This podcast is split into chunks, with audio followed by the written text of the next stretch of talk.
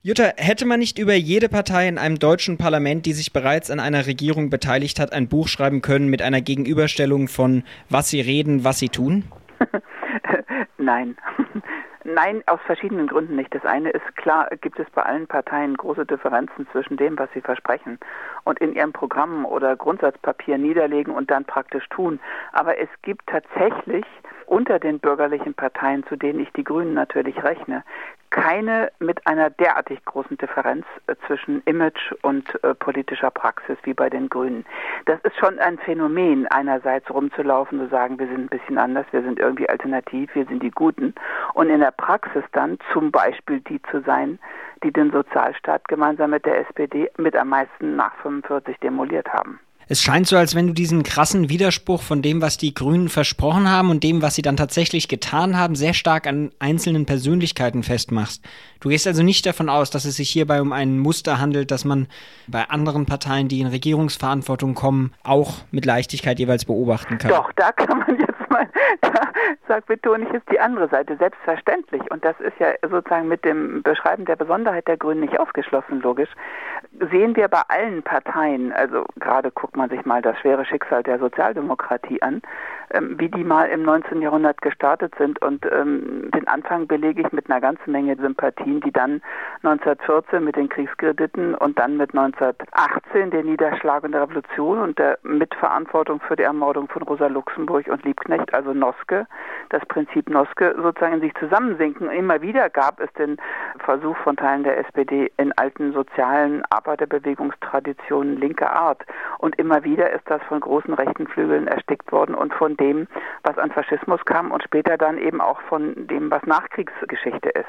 Und dann Godesberg als letzte Instanz gewissermaßen zu erklären, okay, wir sind jetzt regierungsfähig, was in Deutschland immer heißt, wir sind für die NATO und damit auch bereit zu kriegen, wenn gerufen wird und wir sind für den Kapitalismus. Also da ist einfach eine viel, viel längere Entwicklung mit anderen Wellenbewegungen als in der doch wahnsinnig kurzen Zeit des grünen Niedergangs. Ein Kommentator hat dir im Internet vorgeworfen, du könntest den Grünen eigentlich überhaupt nichts vorwerfen, bis auf dass sie sich wie professionelle Politiker betätigen würden. Wahrscheinlich meint er das als eine noch schärfere Kritik als die, die ich habe.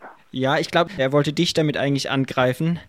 Das ist misslungen. Das könnte man dann so sagen. Bleiben wir aber noch mal ein bisschen bei den Grünen. Du schreibst, auf eine komplizierte Weise sind die Grünen einerseits nur noch eine Partei wie jede andere. Es gelingt ihnen aber andererseits geschickter als allen anderen Parteien, als etwas zu erscheinen, was sie nicht sind. Als was erscheinen sie denn?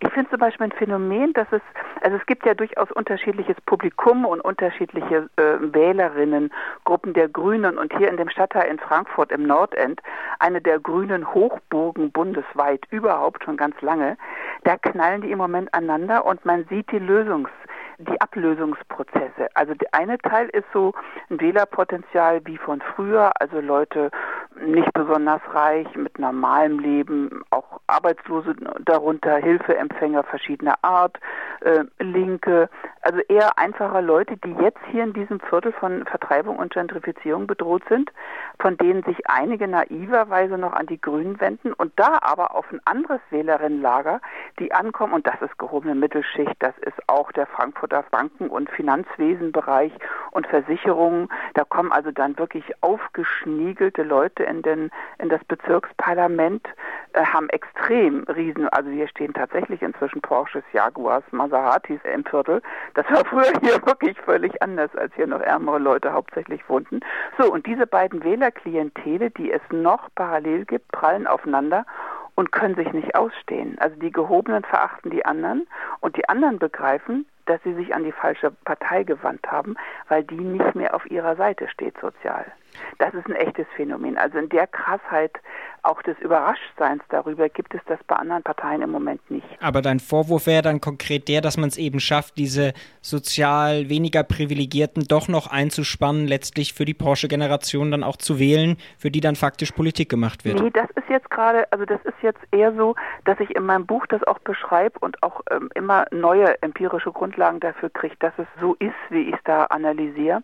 Äh, es ist so, dass diejenigen, die mal es ist ja auch nur ein Teil immer der jeweiligen Wählerströmung und Mittelschichtsteile, diejenigen, die mal an den Grünen gehangen haben, weil sie dachten, das sind die, die sich um die Kinder kümmern und die für die Ökologie was Gutes wollen und die auch ein soziales Herz haben, die lösen sich jetzt ab, weil sie zum Teil auch oder eben Freunde von ihnen oder Verwandte von ihnen von der Brutalität der Auswirkungen von Agenda 2010 und den Hartz 1 bis 4 Beschlüssen getroffen werden und zwar so tief ins Mark ihrer materiellen Existenz betroffen, dass sie sozusagen aus diesem Irrglauben, aus diesem Irrtum aufwachen und sagen, die Welt ist ja ganz anders. Meine Realität hat ja mit dem, was diese grünen, schick gekleideten, etablierten Leute sülzig daherreden, ja wirklich gar nichts mehr zu tun. Es ist eher im Moment ein Aufwachen und ein teilweises Ablösen. Das würde dann aber nicht erklären, warum die Grünen derzeit so sensationelle Umfrageergebnisse haben. Das ist wieder was anderes.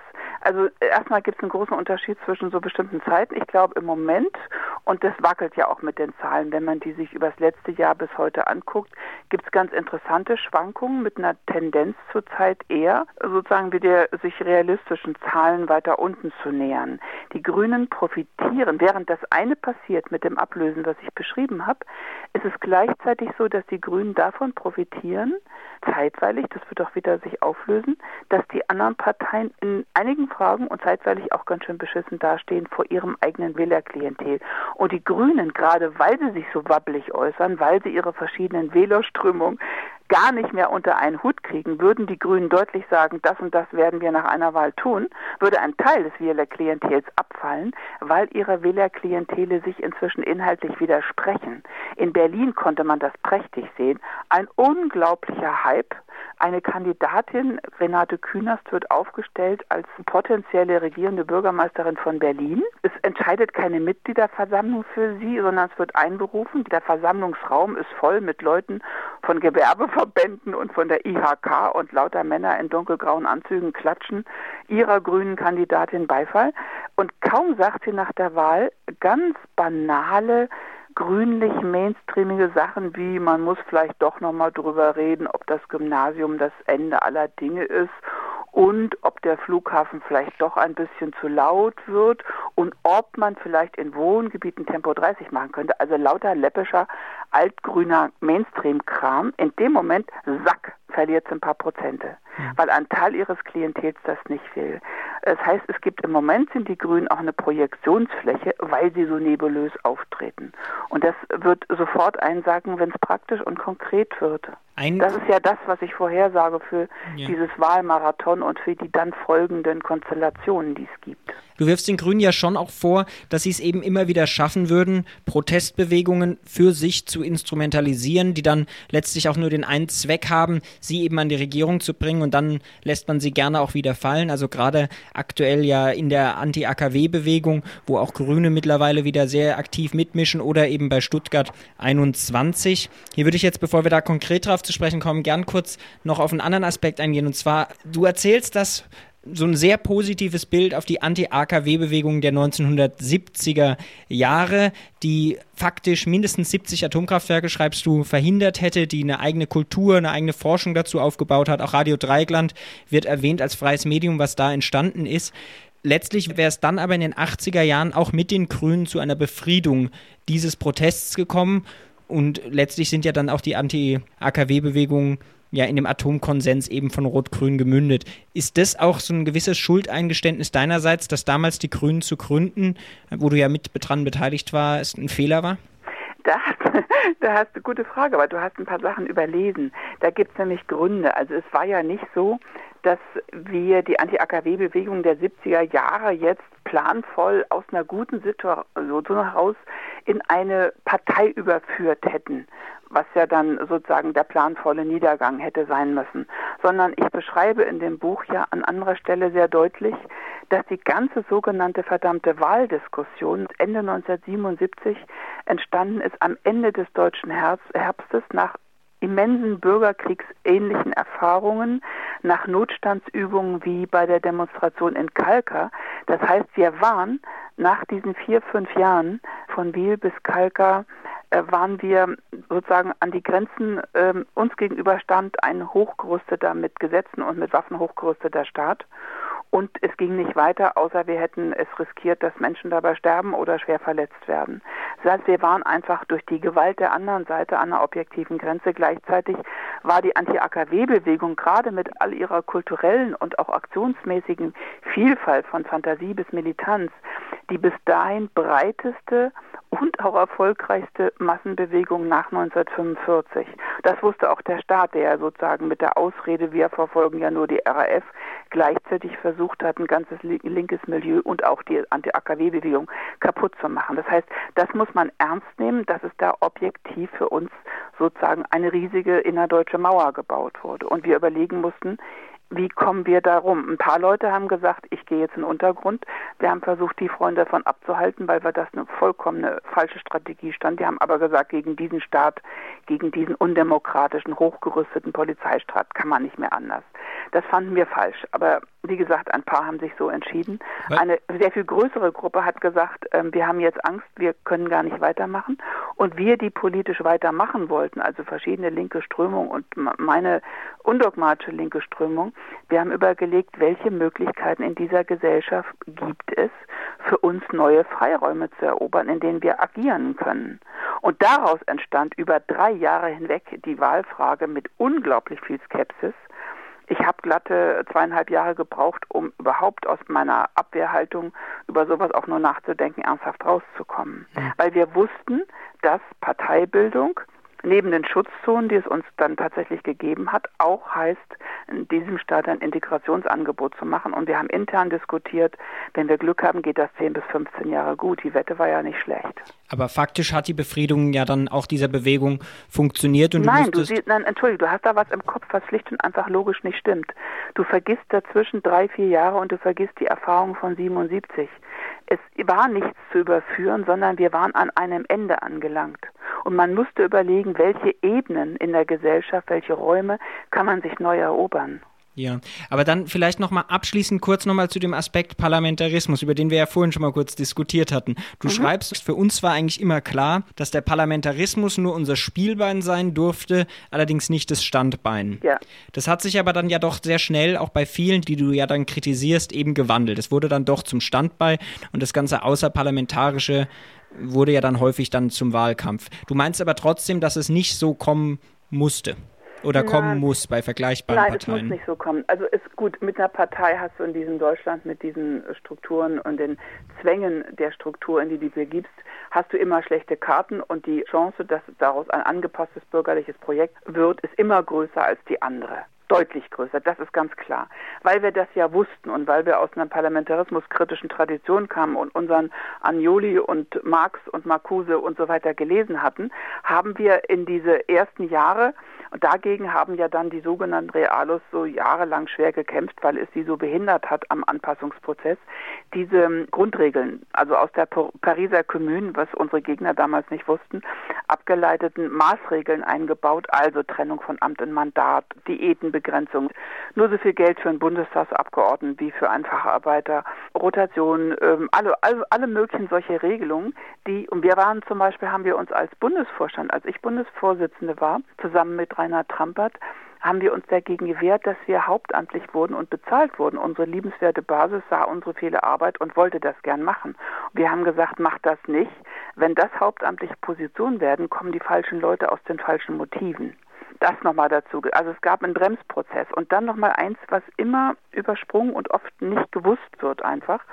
Als 1990, 91 ungefähr 10.000 Leute, also ein Viertel, aus den Grünen austrat und darunter unendlich viele Aktive, sind diese 10.000 Leute, die einem großen Teil Linke waren, sehr schnell ersetzt worden durch Leute, die überlegten, gehen wir jetzt zur FDP oder gehen wir zu den Grünen. Das heißt, die Mitgliederzahl hat sich schnell wieder beruhigt, aber 25 Prozent der Partei und ein noch viel größerer Anteil von Aktivisten war ausgetauscht. Es gab sozusagen eine massive Veränderung in der sozialen Struktur. Und das waren dann andere, die auch etwas anderes von Politik erwarteten und für die Grünen jetzt, die erfolgreich waren, sozusagen ein Durchlauferhitzer waren, ein, eine schnelle Leiter in bestimmte Formen der Karriere. Das war eine völlig andere Mentalität, die dann ab den 90ern herrschte.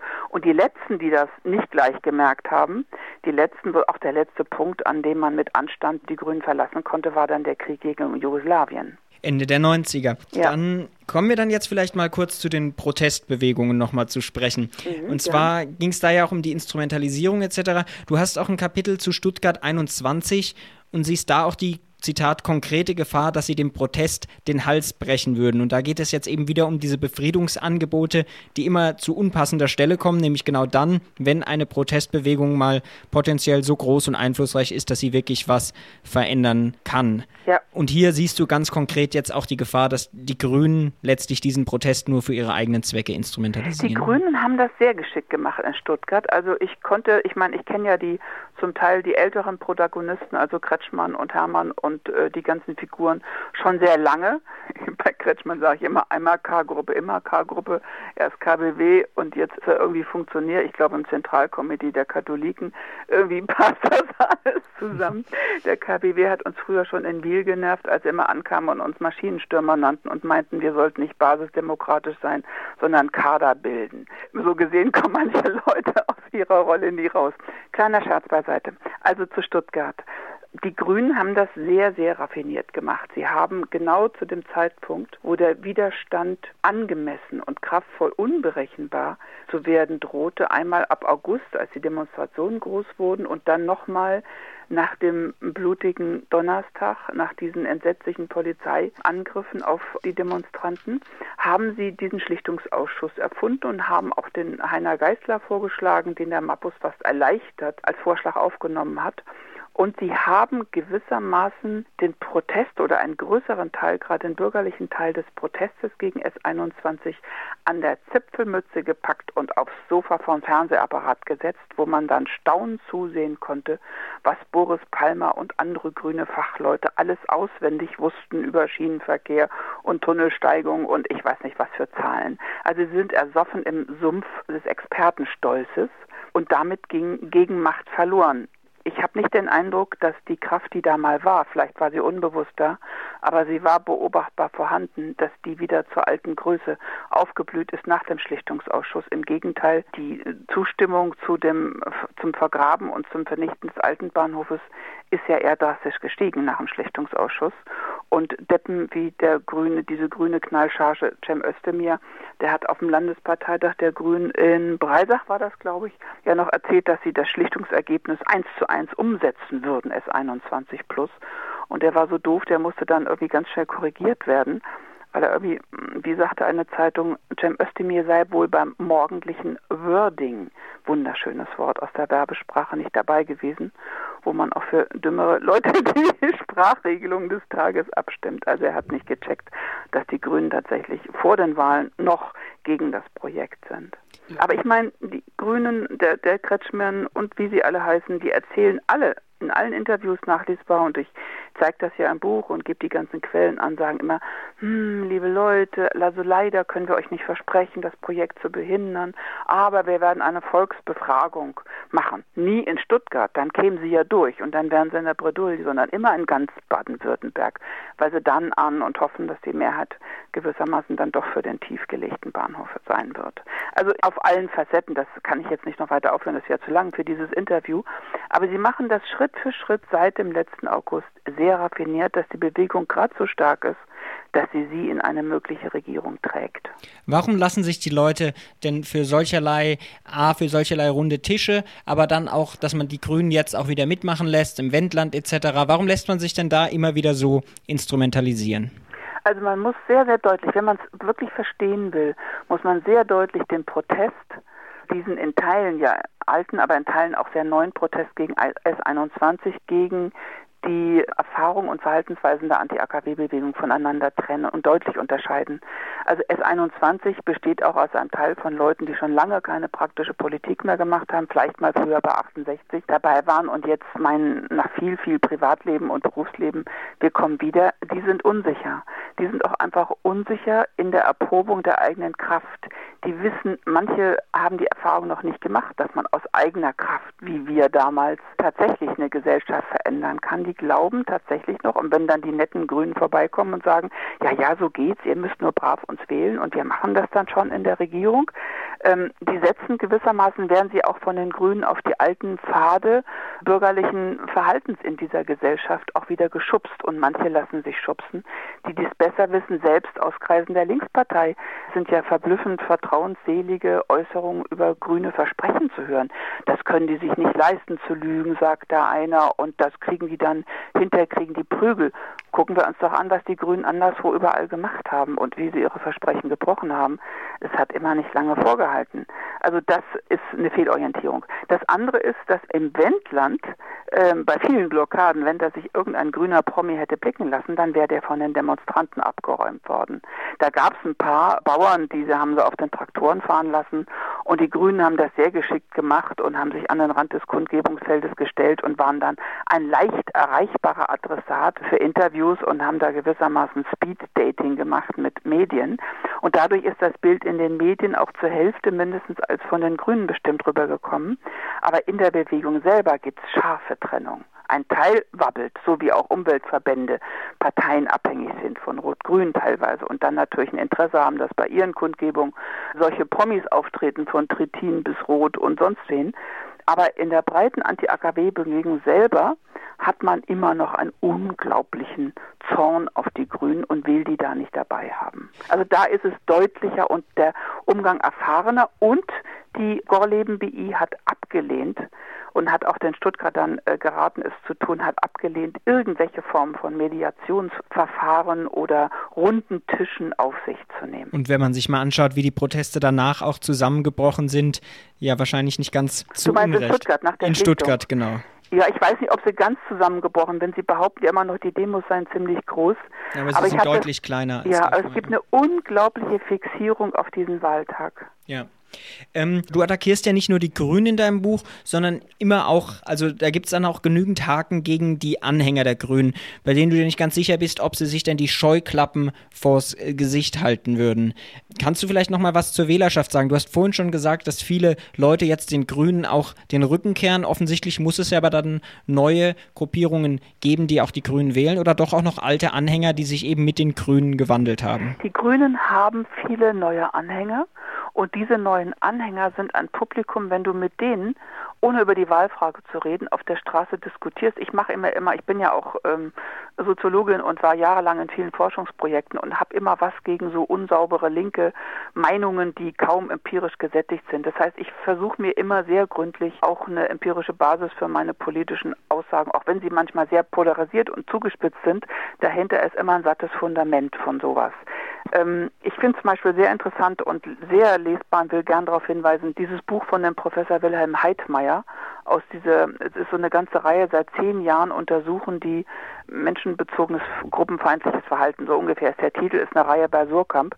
Und die stellen, und das fand ich überraschend, während ich an dem Buch arbeitete, las ich auch das und stelle da Übereinstimmung fest. Das heißt, auch ein Teil nicht nur der Grünen, aber auch des, der grünen Wähler gehören zur gehobenen Mittelschicht, zu Leuten mit besserem Einkommen, mit einer sehr guten materiellen Ausstattung, bei denen gleichzeitig zunehmend eine Verrohung und eine soziale Kälte festzustellen ist und übrigens auch, das hat Heidmeier schon vor Sarrazin erhoben, übrigens auch eine zunehmende Islamophobie.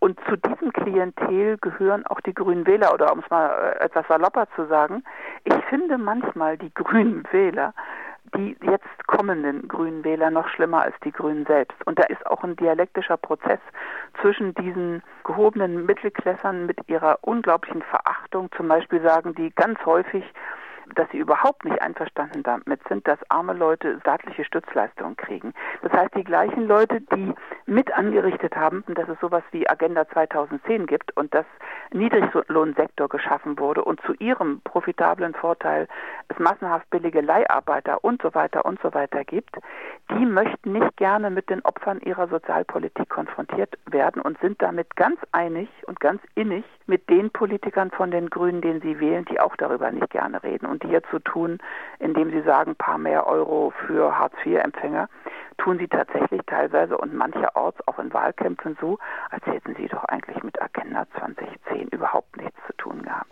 Wenn du aber den ganzen Scheiß nachliest, was in den Bundestags Atomkraftdebatten damals gesagt haben. Und das zitiere ich ja ein bisschen in dem Buch, auch mit allen Quellen, wo man das dann finden kann. Und wenn du sie heute in Wahlkämpfen beobachtest, dann stehen sie immer noch hinter Agenda 2010 und möchten nicht so gerne mit Leuten reden, die an ihre Stände kommen und sagen, ich kann mir jetzt aber keine neue Zahnarztbehandlung leisten. Oder mein Freund so und so ist jetzt völlig verarmt und muss seine Wohnung verlassen. Und der so und so, von dem weiß ich, und ganz viele Leute sind das ja, auf die das zutrifft, wird in, in künftig im Alter so verarmt sein, dass er davon in dieser Stadt nicht mehr existieren kann. Es betrifft ja das Leben sehr vieler Menschen, dass die Grünen da kaputtgeschlagen haben. Ja, du sprichst von einem neokonservativen Rollback oder einer konterrevolutionären Welle und eben diese verächtliche Machung auch von der Mittelschicht und der Oberschicht gegenüber den sozial Benachteiligten, die du da auch relativ eindrücklich beschreibst. Trotzdem, da hätte ich jetzt auch noch eine Frage, weil die einzige. Erklärung, die du eigentlich lieferst, ist, dass du sagst, die Leute hätten Angst. Also es sei diese, auch mit dem Abbau des Sozialstaates, diese massive Angst, selbst abzurutschen, die dann dazu führt, dass man eben nach unten tritt. Ist das jetzt aber eine allgemeine. Nee, so erkläre ich das nicht. Es wäre ja auch nicht logisch. Dann wäre ja immer die Frage, warum ist es oft gerade in Deutschland so, dass wenn Menschen Angst vor dem eingebildeten oder wirklichen sozialen Abstieg haben, dass sie nach unten treten und das nicht ihre Antwort ist, sich solidarisch mit den anderen, denen es ähnlich geht, zu verbünden und die oben wegzutreten. Ja, also eine Lösung, die in anderen Teilen der Welt ja durchaus ab und zu gedacht und gelegentlich sogar praktiziert wird. Wo kommt der deutsche Untertan dann auch in der gehobenen Mittelschicht? Warum kommt der immer so aggressiv zum Ausbruch? Ja, also du schreibst eben schon, dass es diese diffuse Abstiegsangst gibt ja, und die die Leute giftig und aggressiver machen würde. Ja, als ein Motiv ist das offensichtlich so, dass so paradox es klingt und das kann man in einem sozialwissenschaftlichen Buch wie dem Heidmeierschen, aber auch in anderen Büchern nochmal ähm, ein bisschen äh, vertiefter und wissenschaftlicher dargestellt auch finden, dass es einen ganz paradoxen Zusammenhang gibt zwischen einer Gesellschaft, in der die Ungleichheit steigt bei gleichzeitig steigender Unzufriedenheit und Aggressivität derjenigen, die von dieser Ungleichheit profitieren. Das heißt, äh, einfach gesagt, macht es offensichtlich auch die Profiteure unglücklich, eine Gesellschaft mit herzustellen, in der es zunehmend mehr Leuten dreckig geht. Wobei dann natürlich trotzdem nochmal die Frage wäre, welche Rolle spielen da auch die Grünen? Also du erwähnst sehr deutlich ja. diesen Umbau unter Rot-Grün eben des Sozialstaates und des Abbaus. Die Frage ist dann aber, ob die Grünen einfach nur Teil dieses allgemeinen Rollbacks sind oder ob sie eben maßgeblich den mit vorangetrieben haben, was bei dir manchmal so erscheint. Ja, es ist ja nicht nur, dass es bei mir so erscheint oder meine persönliche Meinung wäre oder gar, was ich entsetzlich fände, irgendeine Form von moralischer Entrüstung von mir. Also auf der Ebene agiere ich nicht, sondern ich rede über Interessen und analysiere Politik. Und die Attacke ist dann oft nichts anderes als eine richtige, gute, radikale Kritik, was in diesem Land ja irgendwie auch verfemt ist dass man das sein darf, ein guter Kritiker oder gute Kritikerin. Ähm, es ist tatsächlich so, es gibt zwei tiefe Einschnitte, unter anderem in der deutschen Nachkriegsgeschichte. Das eine war, es bedurfte eines grünen Außenministers und einer Partei, die das mit großer Mehrheit beschloss, dass es den ersten Krieg nach 45 gab, diesen Krieg 98 gegen Jugoslawien. Und der zweite Einschnitt ist der, dass es ganz offensichtlich einer sogenannten fortschrittlichen rot-grünen Regierung bedurfte, um den Sozialstaat derartig zu zerschlagen, und zwar für Jahrzehnte zu zerschlagen, in einer Art und Weise, die die CDU vorher nicht durchgekriegt hätte und an die sie ganz gelassen hinterher anknüpfen konnte. Merkel hat sich nicht umsonst bei Schröder für die Agenda 2010 wirklich herzlich bedankt. Das sehen wir, wir sehen da eher einen Vergleich zu dem, was kritische Politikwissenschaftler und Analytiker über die USA sagen. Also ein, was bei uns jetzt zweifarbig besetzt ist, also einen, einen schwarz-gelben Block und einen rot-grünen Block, wenn es die manchmal denn so gibt. Manchmal vertauscht sich das ja auch wie in den USA, wo wir sagen müssen, da gibt es eine große bürgerliche Partei mit zwei Gesichtern. Die eine ist demokratische Gesicht und das andere ist das republikanisch-Tea Party-Gesicht. Und je nachdem, wie massiv die Einschläge etwa im sozialen Bereich sind, ist es offensichtlich nützlicher, eine relativ fortschrittliche Regierung an der Macht zu haben. Die tiefsten Einschnitte etwa im sozialen Wohlfahrtsbereich in den USA kamen unter Clinton. Ja. Also offensichtlich ist es nötig, um einzubinden. Man stelle sich mal vor, den Krieg gegen Jugoslawien oder Agenda 2010 sei von einer CDU-FDP-Regierung, Kohl und noch irgendwer, gemacht worden. Bei Jugoslawien wären die Straßen voll gewesen mit Demonstranten aus dem später dann tatsächlich kriegführenden Bereich, also SPD und Grüne und alle Gewerkschaften hätten aufgerufen, Friedensdemonstrationen im ganzen Land hatten wir nicht. Ja. Und bei 2010 wäre das gleiche gewesen. Was für eine Empörung wäre ausgebrochen. Das heißt offensichtlich, jetzt sage ich es mal sehr platt und sehr verallgemeinernd, weil es ist ja ein Interview, die Herrschenden brauchen offensichtlich dann, wenn sie besonders hart zuschlagen wollen mit Kriegen oder Sozialstaatszerstörung, diejenigen, die am weitesten in die Gesellschaft rein Anhänger einbinden können, damit befriedet werden kann.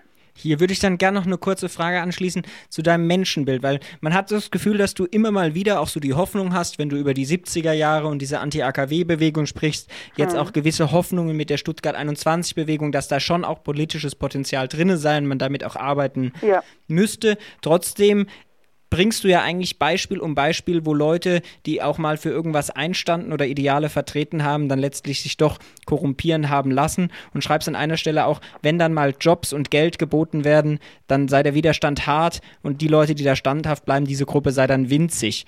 Das ist, glaube ich, habe ich geschrieben, bezogen auf die Konstellation in Stuttgart, äh, genau. wo ich versuche, und das ist natürlich ein Versuch der Aufklärung, äh, ich versuche denjenigen in dem Widerstand gegen Stuttgart 21, die es ehrlich meinen und die wirklich diesen Kopfbahnhof erhalten wollen, den versuche ich klarzumachen, weil da ist nicht genug kritisches Bewusstsein, finde ich, dass sie tatsächlich von den Grünen betrogen werden werden und dass sie das doch bitte, bitte, das ist aber mehr ein Wunsch von mir, man kann ja Aufklärung und Information nicht impfen, dass sie doch bitte das möglichst schon früher oder jetzt vor der Wahl hätten merken müssen, um der Sache nicht auf den Leim zu gehen.